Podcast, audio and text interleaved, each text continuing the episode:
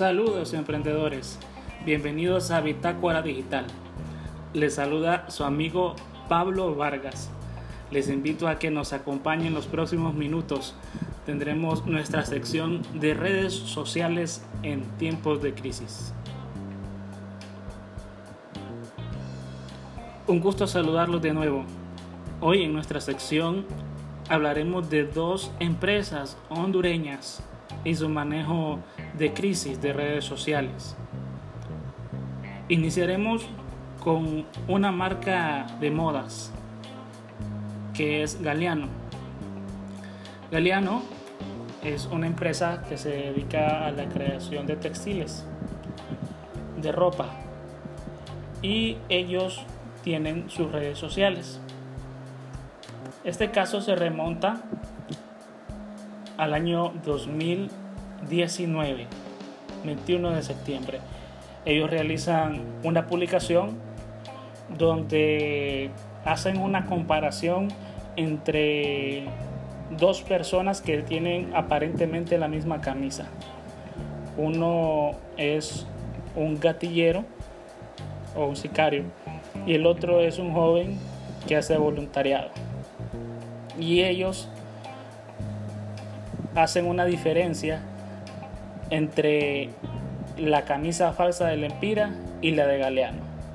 Claro, la camisa falsa es la del sicario y la, de, y la de Galeano es la del muchacho voluntario de causas sociales.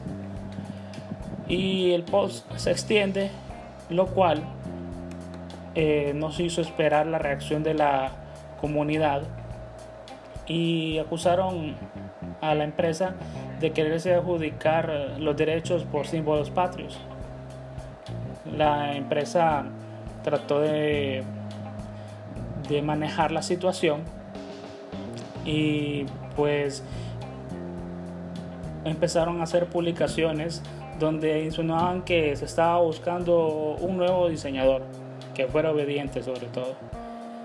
Esto vino a aumentar más el movimiento en las redes sociales entre variedad de comentarios y llegó un punto en el que Galeano hizo una publicación donde decían que iban a revelar qué era lo que estaba pasando, si había sido planeado o era algo que se les había salido de las manos.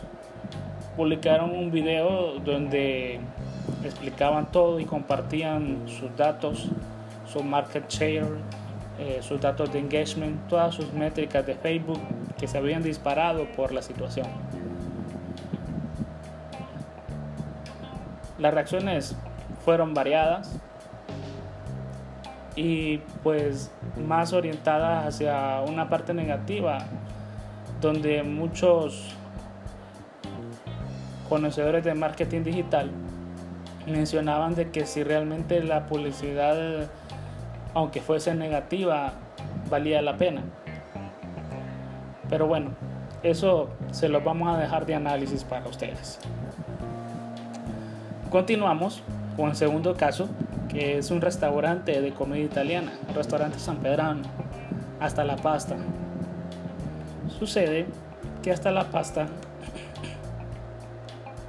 es un restaurante que vende, como comenté, comida italiana. Y una clienta se molestó porque no había recibido la atención que ella esperaba y lo hizo saber en la página de Facebook de Hasta la Pasta.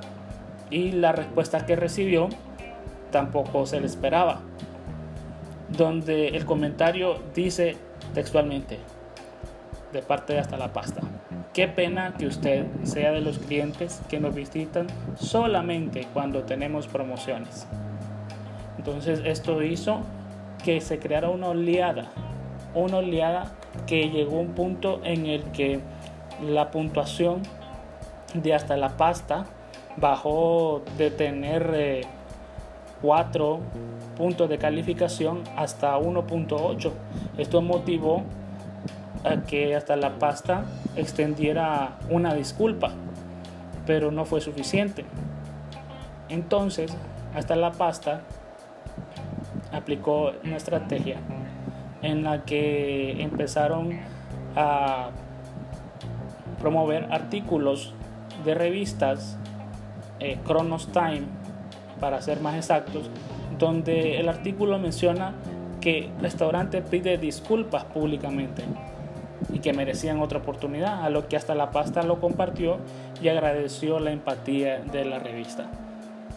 Luego, la famosa youtuber hondureña Ana Alvarado, mejor conocido como Listy Fables, compartió una foto en la que sale con Rosil Mejía, otra personalidad del ámbito hondureño, en la que comentaban que habían ido a visitar hasta La Pasta y que les había encantado, tanto como la primera vez. Lo que hizo que la gente mirara e interactuara con la publicación.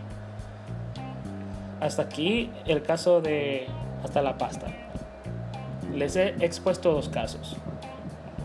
Ustedes me dirán en sus comentarios qué empresa procedió de manera mejor o más adecuada. Así que es todo por hoy y los esperamos en un próximo episodio. No se les olvide dejar su like y compartir esta publicación y sobre todo comentar. Queremos saber sus opiniones al respecto. Éxitos. Hasta la vista, emprendedores.